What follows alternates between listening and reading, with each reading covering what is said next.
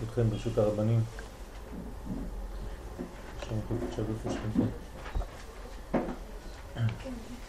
רציתי להתייחס ברשותכם היום לעניין אה, שבירת הלוחות.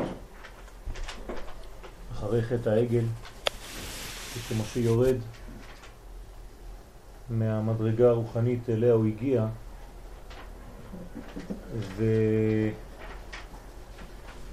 ופוגש מציאות שהיא שונה לחלוטין בעולם הזה ממה שהוא פגש שם למעלה, בעולמות העליונים.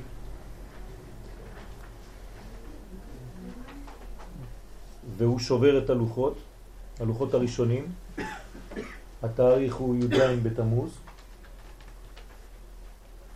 וה... התורה שהייתה נמצאת בלוחות הראשונים היא תורה עליונה מאוד. על כל פנים היא כנראה לא התאימה למדרגה התחתונה של העולם הזה עדיין, וכל הדבר הזה מופיע ונולד בגלל בעיה של זמן. והיה רעם כי בושש משה לרדת מן ההר. האיחור הזה של משה רבנו, לכאורה, כן? לפי החשבון שהם עשו, הוא זה שגורם למשבר הזה, ואנחנו רגילים לצערנו לראות במשך כל ההיסטוריה של עם ישראל שתמיד כשיש משבר הוא קשור לעניין של זמן. קודם כל כי העולם שלנו הוא עניין של זמן, הוא עולם של זמן. הבריאה שלנו היא בריאה של זמן. הקדוש ברוך הוא ברא זמן. זו הבריאה. כלומר מהאחדות האלוהית שאין בה זמן, הוא ברא, יצא החוצה, ו... הביא מנגנון חדש שהוא בנוי על הזמן. וכשאנחנו לא יודעים לכוון בזמנים, ולא יודעים או לכבד את הזמן, את הקצב הנכון של כל דבר, אז מופיעות הבעיות, תמיד בחיים. הביטוי הזה, וירא העם כי בושש משה, מזכיר לנו קצת את ה... ואדם וחווה שהיו ערומים ולא התבוששו. כן, יש פה עניין של אה, בושה ו, וגם, אה, וגם איחור, כן? להתבושש, בושש לבוא, זה איחר לבוא. מצד שני יש את המונח, כן, של בושה גם כן בפנים, שלא פשוט להבין מה קורה בדיוק במנגנון הזה, בטווח הזה. על כל פנים, העניין כאן הוא עניין של זמן. אדם הראשון אם היה מכבד גם הוא את הזמן, אז אה, היה נכנס לתחום שבת, ושם היה מותר לו לאכול, כן, ממה שהיה אסור לו לאכול כמה שעות קודם. הכל עניין של זמן. האמת שמותר לעשות הכל בזמנים הנכונים. אבל כשאתה עושה את הדברים מחוץ לזמנים שלהם, אז אתה פוגם. כשאתה לא יודע להמתין בין מצב למצב, בין בשר לחלב, כן? אז אתה פוגם. אבל אם יש המתנה, אפשר. כשאתה לא יודע לאכול, להפנים כל דבר בעולם, כן? אם זה עניין של ייחוד, זיווג, אישה, שיש זמנים מתאימים ויש זמנים לא מתאימים.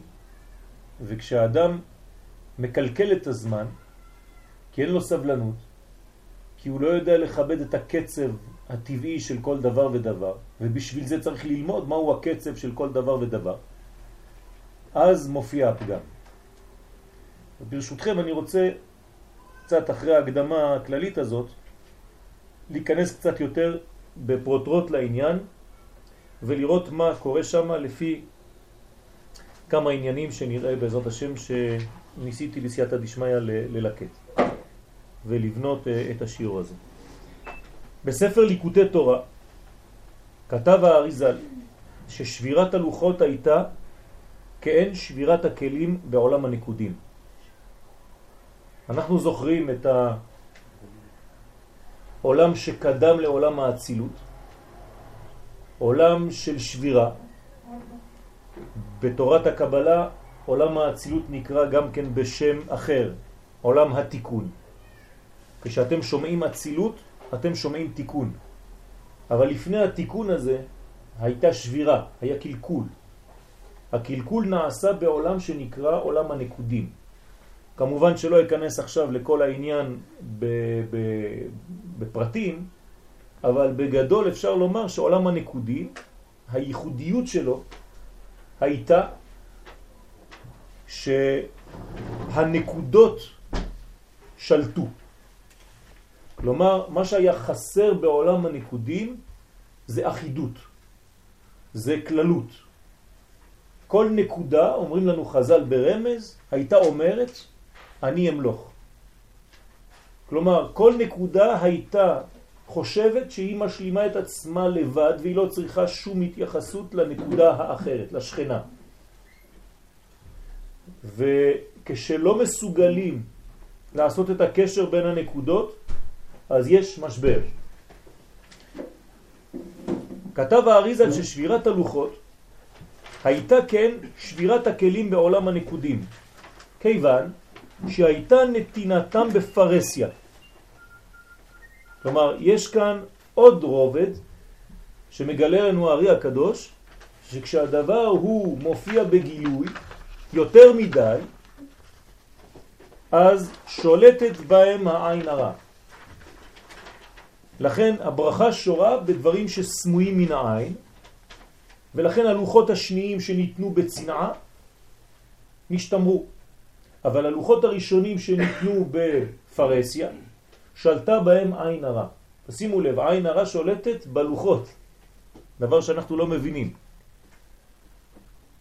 כן, סיפרתי רבי יריב באוטו, שבזמן הגאון מווילנה היה איזה אדם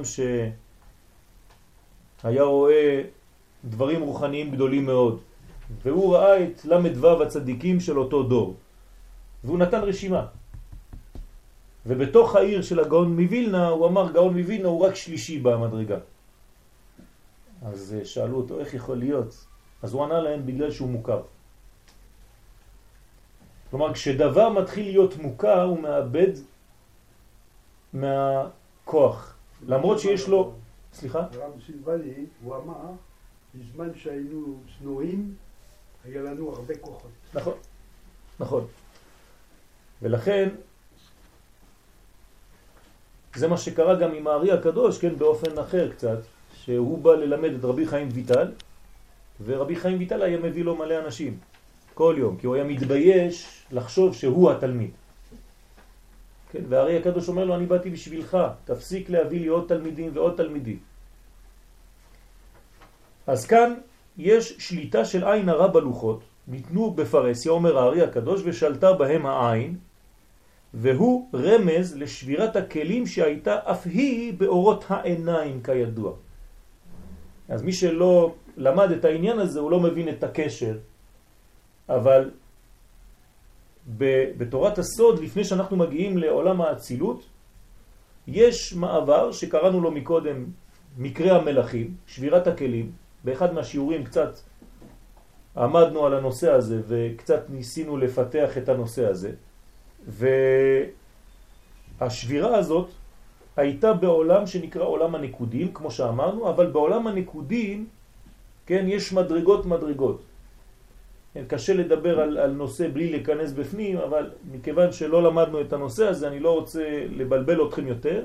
על כל פנים, השבירה הייתה באורות העיניים, ולכן גם פה יש רמז לזה ששלטה בלוחות העין הרע. זאת אומרת שעוד פעם, העניין של הראייה, העניין של העיניים, כן, בא ושבר את הלוחות גרם לשבירה הזאת. בינתיים אנחנו עדיין לא מבינים לאן אנחנו מתקדמים, אבל זה הנתונים שהאריזל נותן לנו. והנה, שבירת הכלים נגרמה כתוצאה מריבוי אור בכלים קטנים, שלא יכלו להכילו. כלומר, למה יש שבירה בדרך כלל? בגלל שיש אור גדול ויש כלים קטנים שלא מתאימים לאותו אור. מה זה אור גדול וכלים קטנים? זה כאילו שנאמר בקומת הספירות שיש לנו את הכתר חוכמה ובינה, שזה בכללות נקרא אור, וכל המידות, חסד, גבורה, תפארת, נצח, הוד, יסוד, ונגיד גם המלכות, זה הכלים, בגדול. למרות שגם פה יש אורות, כן? אבל הכלים והמידות, כן? זה היינו הך. כשיש אור גדול, והכלים, המידות, כן? דרך ארץ, לא מתאימים לאור, אז כשהאור נכנס לתוך הכלים הוא שובר. במקרה שאנחנו מדברים עליו בשבירת הכלים, באמת כל ה... בגדול, כן, בלי להיכנס לדעת פה, אבל השבירה הראשונה הייתה פה. למרות שזה דעת, לא חשוב, אני רק לא רוצה לבלבל אתכם כי זה דברים אה, מאוד מיוחדים. אז השבירה הראשונה הייתה פה, ואחרי זה האור ממשיך ויורד ושובר את הכלי השני, וממשיך ויורד ושובר את הכלי השלישי. כלומר, ככל שהאור יורד, בגלל שהוא חזק מאוד, והכלים לא מתאימים, כן? כמו נורה שלא מתאים לה, אור חזק מאוד, ואתה נותן את האור הזה, האור לא, לא יכול להיות בנוי, כן? הוא לא נבנה. איך אנחנו יכולים להסביר דבר כזה? אורות גדולים, כלים קטנים. אז חכמים נותנים לנו משלים כדי שנבין את הדברים יותר. הם אומרים לנו למשל, אדם שיש לו חוכמה גדולה, כן? אבל אין לו מידות. אין לו מעשים טובים. הוא לומד כל היום, אבל אין לו מעשים טובים. נולד כאן הפרש גדול, הבדל גדול בין האורות שלו, בין החוכמה שלו, לבין המעשים, לבין החיים שלו בשטח. מה קורה לבן אדם כזה? במקום שהתורה שלו, שהאור הגדול הזה, כן, הוא יהנה ממנו ויבוא וימלא את חייו, האור הזה רק גורם לו בעולם הזה ליותר תסבוכות, יותר עצבים, יותר כעס. למה? כי האור חזק מאוד ואין לו כלים כדי להכיל את האור הזה, אז האור במקום לשבת בתוך הכלי הוא מתפוצץ ומפוצץ את הכל. אז אתה רואה אדם עצבני, אדם כעסן, אדם שאין לו מידות, והוא חכם גדול בתורה. איך יכול להיות דבר כזה? זאת סתירה. על זה אמרו חכמים בפרקי אבות, כל של חוכמתו מרובה ממעשה, אין חוכמתו מתקיימת, אין לה קיום. וכל שמעשיו מרובים, זאת אומרת, מעשיו זה כלים. הכלים לא חשובים, הם יותר גדולים מהאור. אז כן חוכמתו מתקיימת. אחר כך תביא עוד אור, יהיה עוד אור, אבל הכנת כלים גדולים. כשהכלי מוכן, האור יכול להופיע. למה התורה לא מתחילה במצוות? למה התורה מתחילה מבראשית? כי קודם כל צריך לעבור דרך ארץ, כן? תיקון המידות, לפני שהתורה תופיע בספר שמות. כלומר, אנחנו מכינים, התורה מחנכת אותנו להכין כלים טובים כדי שהאור יתגלה.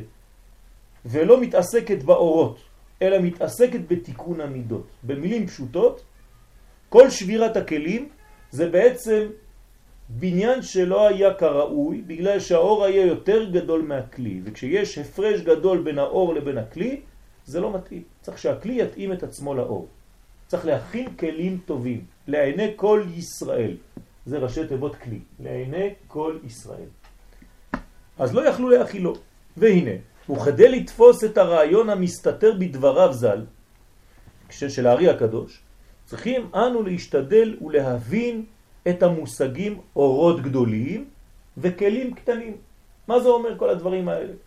אנחנו שומעים את זה בכל מיני שיעורים, כן, אורות, כלים. מה זה אומר?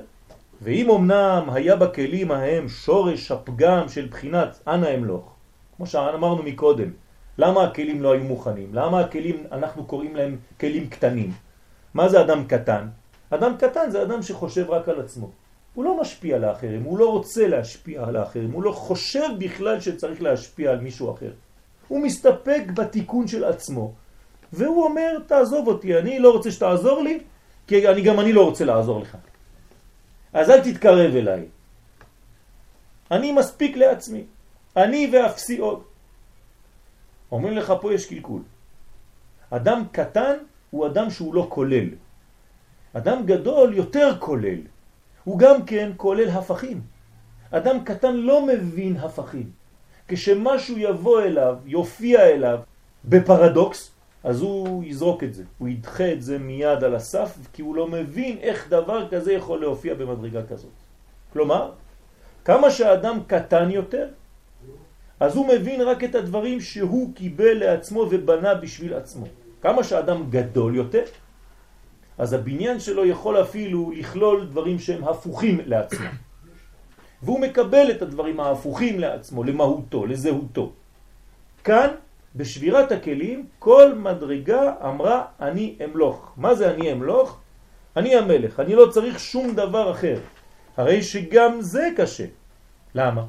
כי בהיות הכלים חלשים מדי ביחס לאור, אז נשאלת השאלה, מדוע בכל זאת נכנס האור הגדול בתוכה? מה, האור לא דואג לזה? הקדוש ברוך הוא לא דואג לזה, הוא יודע שהכלים הם קטנים. אז למה בכל זאת אתה מזרים את האור? אם הכלים לא מתאימים, תפסיק את זרימת האור. למה האור ממשיך? בכל זאת נכנס האור הגדול בתוכם, ולא הייתה התייחסות לכוח הקיבול.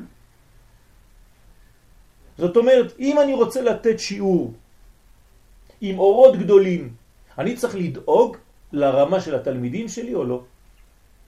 או שאני סתם זורק את השיעור שלי ולא אכפת לי. כאן לכאורה, האור הוא גדול מאוד, והכלים לא מתאימים, הרי זה, זה, זה גרם לשבירה. אז למה האור ממשיך לרדת? זאת שאלה, כן?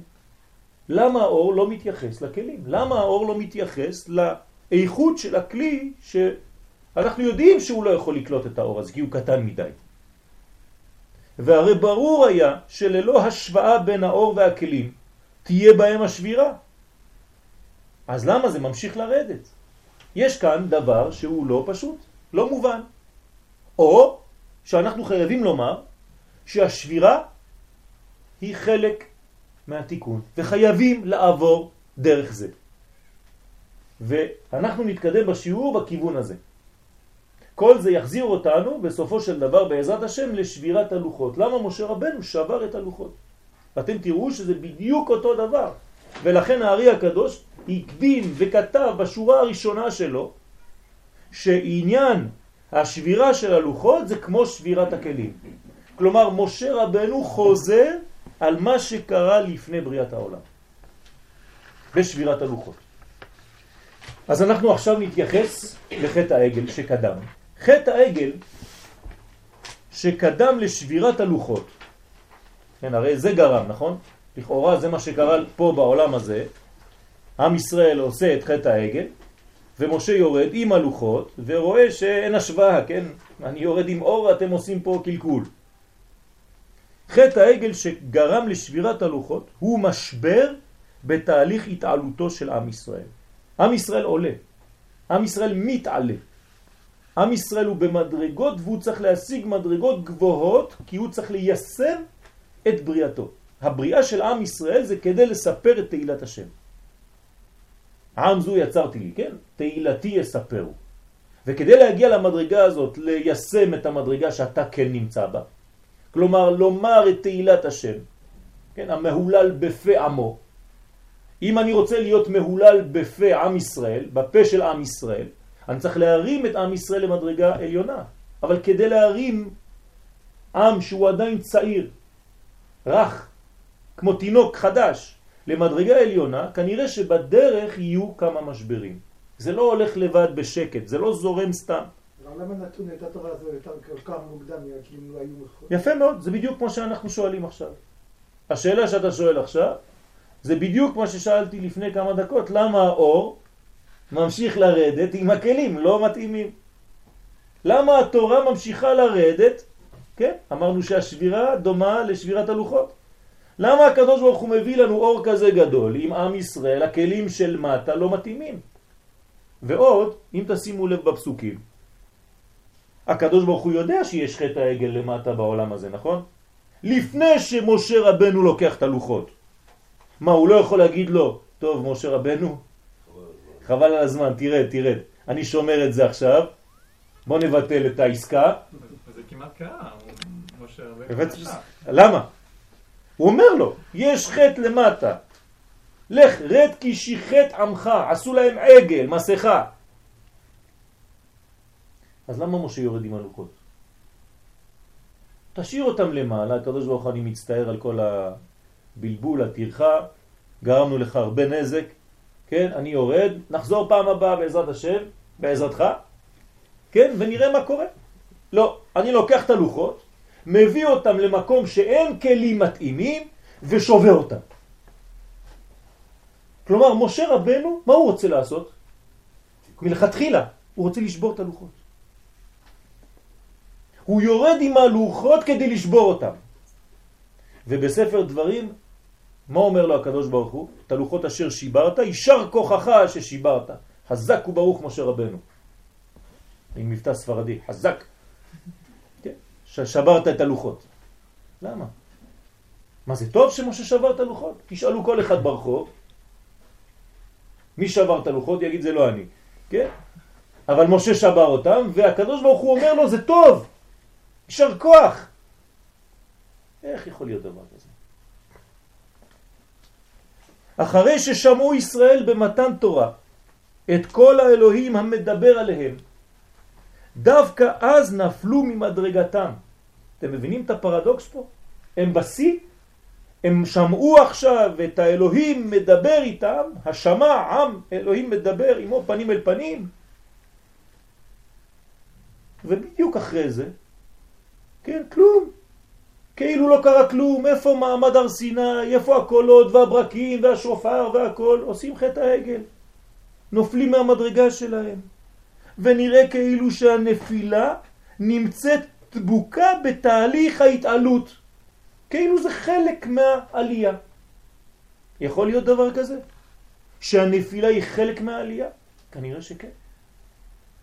אמרנו כמה, בכמה מקומות, חזרנו על זה הרבה פעמים, שכשאנחנו הולכים, הולכים בדרך, כן, מהלכים, אנחנו נופלים כל רגע. כי אנחנו כל רגע על רגל אחת. אנחנו באי שיווי משקל. ובכל זאת אנחנו מתקדמים. אז כשאתה מסתכל על בן אדם הולך ברחוב, אתה אומר נופל, נופל, נופל, נופל, נופל, נופל, נופל. זה מה שהוא עושה, כל צעד. אבל הוא לא נופל, הוא מתקדם. אז זה נפילה. כל פעם הוא נופל ונשען על הרגל הבאה. כנראה שככה אנחנו צריכים לראות בעיניים האלה דווקא את השבירה, את הנפילה. ולא צריך כל כך להפחיד אותנו. דרך אגב, כן, רבי יהודה הלוי בספר הכוזרי, הוא לא כל כך עושה מזה סיפור גדול, הוא אומר, מה זה חטא העגל, מה עשיתם מזה סיפור גדול? זה לא כל כך גדול, החטא הוא בכלל לא חטא של עבודה זרה כמו שאתם חושבים, שם הוא מוריד הכל. כנראה שהנפילה נמצאת דבוקה בתהליך ההתעלות והיא חלק ממנה. יש לנו רמז בתקיעת שופר. בתקיעת שופר מיד לאחר התקיעה באים השברים. מעניין? אני תוקע בשופר, תקיעת שופר זה תקע בשופר גדול לחירותנו. מה זה התקיעה? קול ארוך, כן? קול ארוך ולא יסף.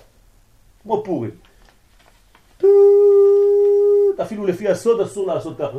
בסוף. לא עושים ככה. ממשיכים. למה? כי הקול הזה, כן, נקרא קול כי הוא פנימי מאוד, הוא מרמז על עולם שכולו ישר, ממשיך, אינסופי. ופתאום בעל התוקע מפסיק ועושה לך טו טו טו טו טו טו טו מה זה? הכל נשבר. בסוף הוא חייב לסיים בעוד פעם תקיעה, חוזר לזה. אבל ריבונו של עולם כנראה שכדי להגיע לשלב השני עוד פעם, אתה צריך שברים. לא קראו לזה שברים סתם. ותרועה, כן, תרועם. כנראה שהמשבר, השבירה, היא חלק מהבניין. כדי להגיע לשלב הרגוע הזה, אתה צריך שבירה בדרך. המשברים שייכים למציאות הטבעית שיצאה מן האחדות האלוהית אל עולם הפרטים. כשאתה יוצא, כשאתה בורא עולם שיוצא מן האחד, כן? אחד יחיד ומיוחד, ואתה יורד לשתיים, כן? לבריה, בריה מתחיל בבית. כן? כשהאצילות יוצאת לבריאה, כשהאלף אצילות הולך לבית בריאה. מה, אתה חושב שזה הולך בלי משבר? הרי אתה חייב במרכאות לשבור את האלף לשניים. אתה לא יכול לדבר עם העולם הזה באחדות אלוהית, כי העולם הזה לא יבין. העולם הזה לא מסוגל להבין אחד. אני לא יכול לחשוב על שני דברים. עכשיו אתם מרוכזים בזה, אם אתם חושבים על משהו אחר, יצאתם מהשיעור. אתם לא יכולים לעשות זה וזה. זה או זה או זה. אבל הקדוש ברוך הוא, זכור ושמור בדיבור אחד נאמרו. הוא מדבר הכל, אומר הכל, בבת אחת, באותו זמן. יש לו את כל המחשבות, אין סופיות של מחשבות באותו זמן. האדם לא מסוגל לזה. האדם נמצא כאן או כאן. לכן יש משבר.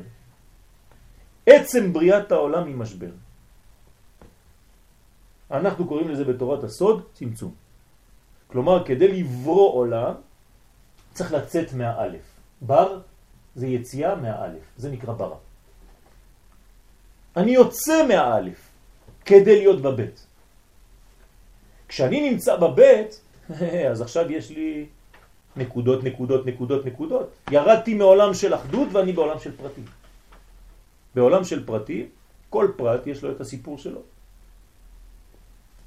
כשהתורה האחדותית חודרת למציאות, כן, למציאות השינויים, כן, כשהאחד חוזר לשניים, שניים זה גם זמן, שנייה, כלומר כשהבלתי מוגבל בזמן נכנס לתוך מציאות של זמן, מופיעים עימה משברים ונפילות הנובעים מן הפער שיש בין האלוהיות והעולם הזה. יש פער. בין האידיאל האלוהי לשלב ההגשמה. יש פער. דרך אגב, מתי יש לאדם משברים? כן, בזעיר אנפין, אותו דבר.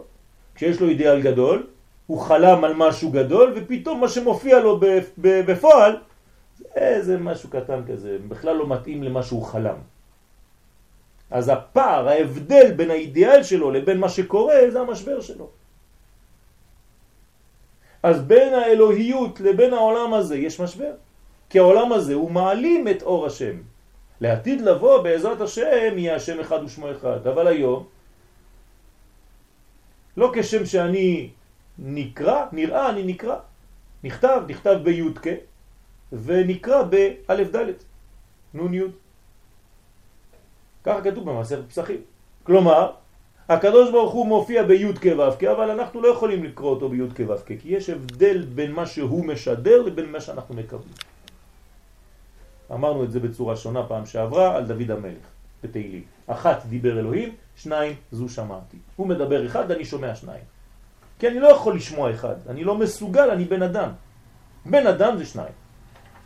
דרך אגב, עולם הבינה, שזה כבר בריאה, זה כבר שתי נקודות. כלומר, הצרה, שזה מסמל את עולם הבריאה, שיצא מעולם האצילות, זה כבר שתי נקודות. ושתי נקודות זה שניות, זאת אומרת זמן. התחלת הזמן, שורש הזמן. וחכמים בקבלה אומרים לנו, הבינה, כן, דינים מתארים מינה. משם מתחילים הדינים לרדת. מה זה דינים? צמצומים.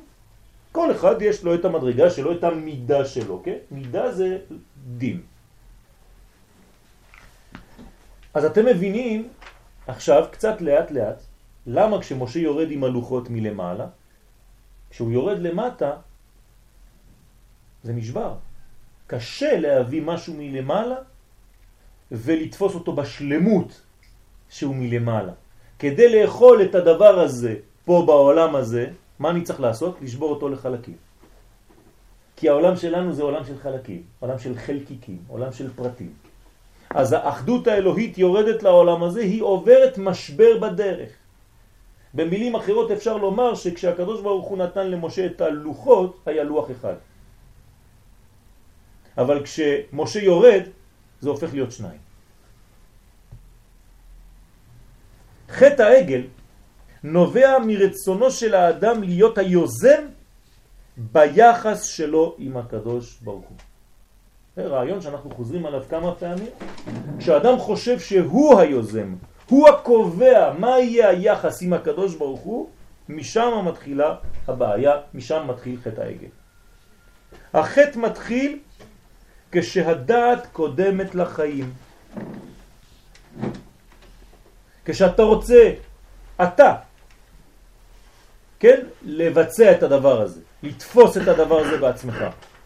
היום בבוקר למדנו שיעור שהולך קצת בכיוון הזה, שכשהאדם אוכל חמץ לפני שהוא אוכל מצה, כן, בעניין של פסח, אז יש בעיה. למה? כי החמץ זה ההתערבות של האדם. המצה, האדם לא מתערב בה. כשאתה מתחיל, כל דבר בחיים שלך תהיה מצה. אחרי זה תהיה חמץ.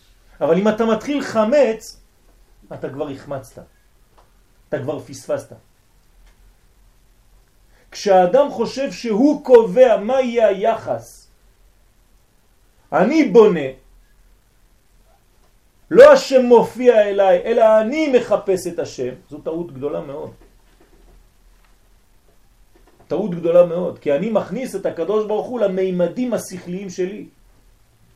קראתי משהו אתמול ב, ב, ב, במערל, פלא פלאות. בתפארת ישראל הוא מביא עניין, הוא אומר שאלה שהם כופרים, לא מאמינים בשם, הם פחות טועים מאנשים שיש להם אמונה לפעמים. למה? כי אלה שלא מאמינים הם אומרים אני לא מבין כלום. אתה מדבר איתי על אין סוף, אני לא יודע מה זה. הוא אומר זה צודק. אבל מי שמאמין וחושב שהוא תופס את הקדוש ברוך הוא בידיים שלו והוא אומר כן אני יודע מה זה השם הוא יותר כופר. אלה פלאות. אתם מבינים מה הולך פה? אנחנו עם השכל שלנו זה חטא עץ הדעת. אדם הראשון לא אוכל מעץ החיים, הוא רוצה לדעת. הוא רוצה הוא להיות זה שמגביל כביכול לפי הידיעה שלו, והייתם יודעים, כן? כאלוהים יודעי טוב ורע. אז הוא יורד לעץ הדעת. כשהוא אוכל את עץ הדעת, לפני עץ החיים יש בעיה. עץ הדעת זה כמו הלחם, עץ החיים זה כמו המצה. וכלשון הרמב"ם במורה נבוכים, על הפסוק בבראשית, וייתם כאלוהים יודעי טוב ורע, מעצמו לדעת טוב ורע, אומר הרמב"ם. כשאדם חושב מעצמו מה זה הטוב ומה זה הרע, יש לו בעיה. הוא לא שומע למה הקדוש ברוך הוא אומר מה זה טוב ומה זה רע. לא, מעצמו הוא קובע מה זה טוב ומה זה רע. ככה נראה לי. זאת הבעיה, זאת תחילת הבעיה. אם זה ככה, אני בעצם בונה את האלוהים שלי. נכון? כל אחד בונה את האלוהים שלו לפי ההבנה שלו, לפי השכל שלו, וזה בדיוק מה שעשו בחטא העגל. עשו אלוהים אשר ילכו לפנינו. כלומר, תן לי משהו ברמה שלי, הנה תבנה לי משהו שאני תופס. לא משהו גדול מדי, משהו ברמה שלי, בקומה שלי. עשה לנו אלוהים. למה אלוהים ברבים? כי אנחנו בעולם של ריבוי. תעשה לי אלוהים שמתאים לפרטים, אני פה בעולם של פרטים. דבר אתה עמנו, ואל ידבר איתנו, השם פן נמות. בעיה. כי אתה רוצה לשלוט, כי אתה רוצה להבין כל דבר ולתפוס כל דבר, והדעת שלך היא הקובעת. אתה בבעיה חמורה. אתה אוכל עכשיו מעץ הדעת, במקום מעץ החיים. כשאדם רוצה לקבוע מעצמו את ערכי הטוב והרע, אז יורדים ממדרגת המוסר האלוהי אל מוסר אנושי. אתה עוזב את המוסר האנושי, האלוהי. אתה רוצה להבין אתה. אני רוצה לתפוס את הדברים, לאחוז את הדברים. שנייה, רק נגמור את המשפט. וירידה זו היא זוהמת הנחש שהטיל הנחש בחווה. כך אומר נפש החיים. עליו השלום. מה זה זוהמת הנחש? זה השידור הזה שהנחש אומר לחווה ולאדם, אתה קובע מה טוב מה רע. אתם תהיו כמו אלוהים יודעי טוב ורע. כלומר, כמו שאמר הרמב"ם מקודם, מעצמו לדעת טוב ורע, ולא מה שהקדוש ברוך הוא קובע מהו טוב ומהו רע.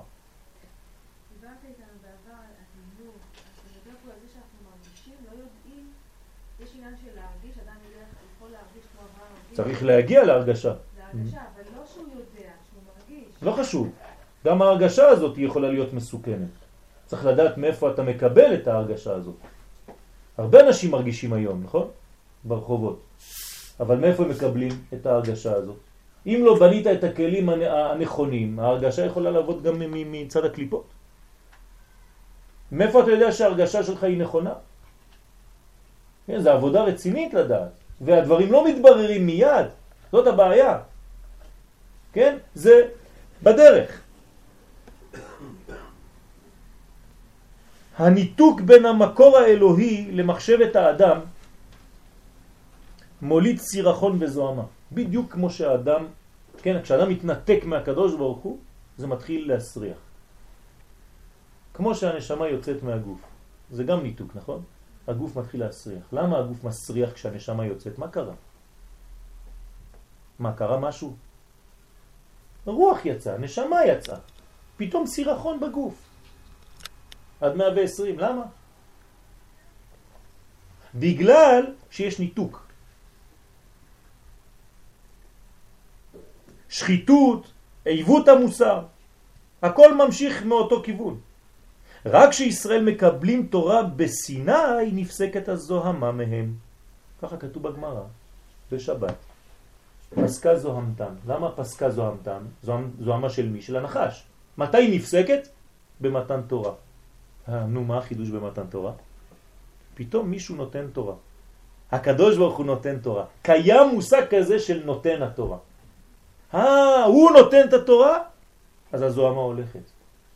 כשאני חושב שאני התורה, שאני היוזם, אז יש קלקול. כשאני יודע שיש נותן התורה, אז אני חוזר לתיקון. כי שם בסיני יש גילוי של נותן התורה. מתחברים מחדש למקור החיים וממילא חוזרים ליושר הטבעי של מהותנו. בסוד מה שאומר קהלת, האלוהים עשה את האדם ישר והם ביקשו חשבונות רבים. אנחנו צריכים לחזור ליושר של עצמנו. ומה זה היושר של עצמנו? שהקדוש ברוך הוא, הוא מתחיל את הקשר איתנו ולא אנחנו.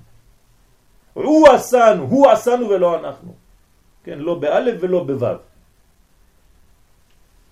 אם אתה חושב שאתה עושה את עצמך, כלומר שהיוזמה האלוהית מתחילה ממך, כמו שאומר פרו, לי יאורי ואני עשיתיני, אז אתה במצב מסוכן. בחטא העגל חזרה זוהמת הנחש. כך אומר מורה נבוכים שם. מתוך נטילת הקריטריונים של הטוב והרע. אני מחליט, לי הקריטריונים מה זה טוב, מה זה רע, אף אחד לא יגיד לי. כשאדם עושה את עצמו בעל בית, כלומר הוא אלוה, על הטוב והרע, כך אומר הרב אבינר בתל חרמון. למרות הכל, נראה לומר בסייעתא דשמיא שכל זה היה חלק מתהליך בירור הכלים. אנחנו חוזרים עכשיו לאותו עניין של שבירה, שהוא תהליך הכרחי לכאורה. וכשנשברו מחמת גודל האור, הסתלקו האורות למעלה, ככה מלמדים בקבלה, כשהייתה שבירת הכלים, מה קרה בעצם? הכלים נשברו, אז לאן הלכו האורות? חזרו למקורם. האורות הסתלקו למעלה, והסתלקותם הייתה הקלה עבור הכלים. אתם מבינים מה קורה פה? כשהאור מסתלק, אז הוא גורם לכלים לנשום. זה הקלה. כשיש לך אור חזק מדי, והוא לוחץ עליך על הראש, אתה לא יכול לבנות ולהיבנות. כי אתה, רק יש לך את ההכרח הזה, אתה מרגיש הכל כפייתי. אז לפעמים, כן, אתה נשבר, וכשאתה נשבר, מה עושה האור? הוא בורח, פורח.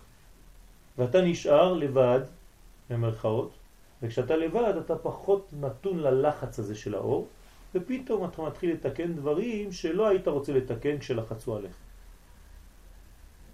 ובזה נתאפשר תיקונם. רוצה או יכול?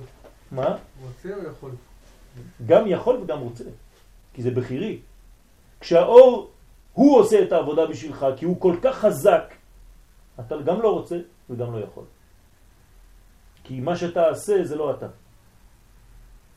והוא סוד מאמר חז"ל, סתירת זקנים בניין. סתירת זקנים בניין. כי ריבוי האור ואפילו הקרבה אליו מפריעים להתפתחות הכלים באופן חופשי ובחירי. ודווקא סתירת האור מכשירה את הבניין האמיתי והשלם ללא כפייה. אז יש שלבים שצריך להרפות. יש שלבים שצריך לא ללחוץ על הילד, לא ללחוץ על התלמיד, לא ללחוץ על עם ישראל ולתת לו חושך. מעניין מאוד. שבירה, תישבר. כי כנראה רק ככה אתה יכול לבנות את עצמך. כשאני יותר מדי מופיע, הקדוש ברוך הוא, אתה לא יכול לפעול. כי אתה כל כך נתון תחת הלחץ האלוהי הזה, שאתה לא עובד. אז הקדוש ברוך הוא מסתתר. אכן אתה אל מסתתר. ברוך השם שהקדוש ברוך הוא הוא אל מסתתר. כי זה נותן לנו אפשרות לעבוד. אם הוא היה מופיע בכל רגע בחיינו, לא יכולים לעשות שום דבר. היינו כולנו ישרים, אבל רובוטים.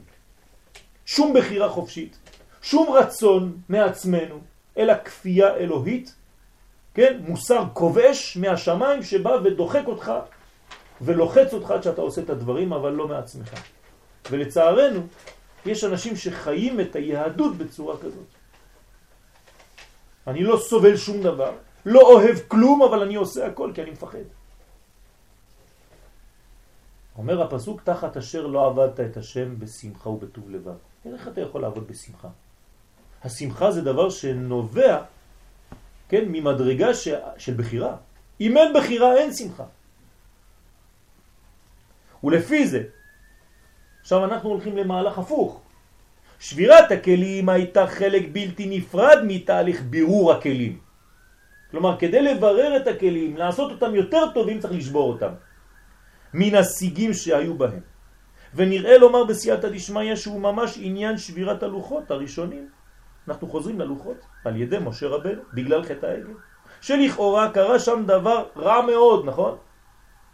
אלא ששבירה זו עזרה לשחרר את העול הכבד שהיה על ישראל מכוח ההכרח הכפייתי של מתן תורה וריבוי האור השולל כל בחירה.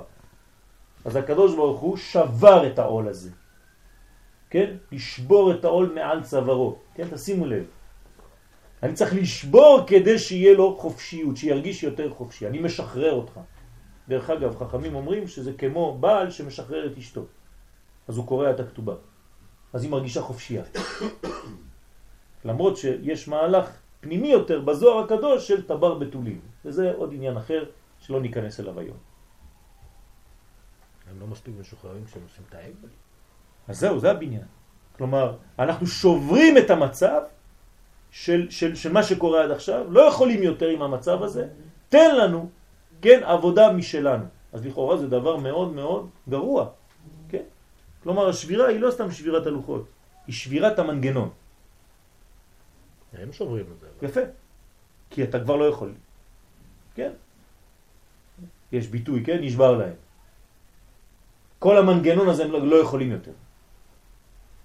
באופן פרדוקסלי, על ידי שבירת הלוחות נשבר הלחץ והופיעה הבחירה שמצד האדם באור האלוהי על ידי תיקון הכלים כראוי. אז פה אני ממש הולך לכיוון הפוך לגמרי. שהשבירה היא חלק מהבניין. עכשיו אתם מבינים למה הקדוש ברוך הוא אומר למשה חזק וברוך ששברת. כי זה בדיוק מה שצריך לעשות. היה צריך לשחרר אותם. הם לא היו בוחרים בי, רק אני בחרתי בהם. אני תמיד בוחר בהם. אשר בחר בנו מכל העמים. אבל הם, האם הם מקבלים את הבחירה הזאת? הקדוש ברוך הוא בחר בנו, זהו, זה נתון סופי. שאין לו, לו הפסק. אבל אני, אם אני בוחר בו, אחרי שהוא בחר בי, האם הבחירה הזאת היא הורסת אותי? או שהיא נותנת לי גם אפשרות להגיע למדרגה שמתאימה לבחירה הזאת. אני בונה לכם פה מנגנון של כלי שמתאים את עצמו לאור. אם לא, שבירת הכלים. ובאמת,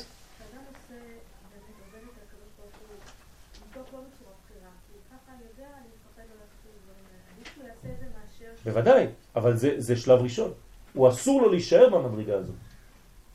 זה שלב. אתה מתחיל את התהליך בצורה כזאת. זה כמו ילד קטן שהולך לתלמוד תורה בגלל שנותנים לו סוכריות. או ש, שהוא מפחד קצת, אבל זה לא נורמלי שהוא יישאר כל החיים שלו במצב כזה. ובאמת ראינו שערכך את העגל. עכשיו אני מביא עובדות למה שאני אומר, זה לא סתם. מה ראינו? אחרי חטא העגל ושבירת הלוחות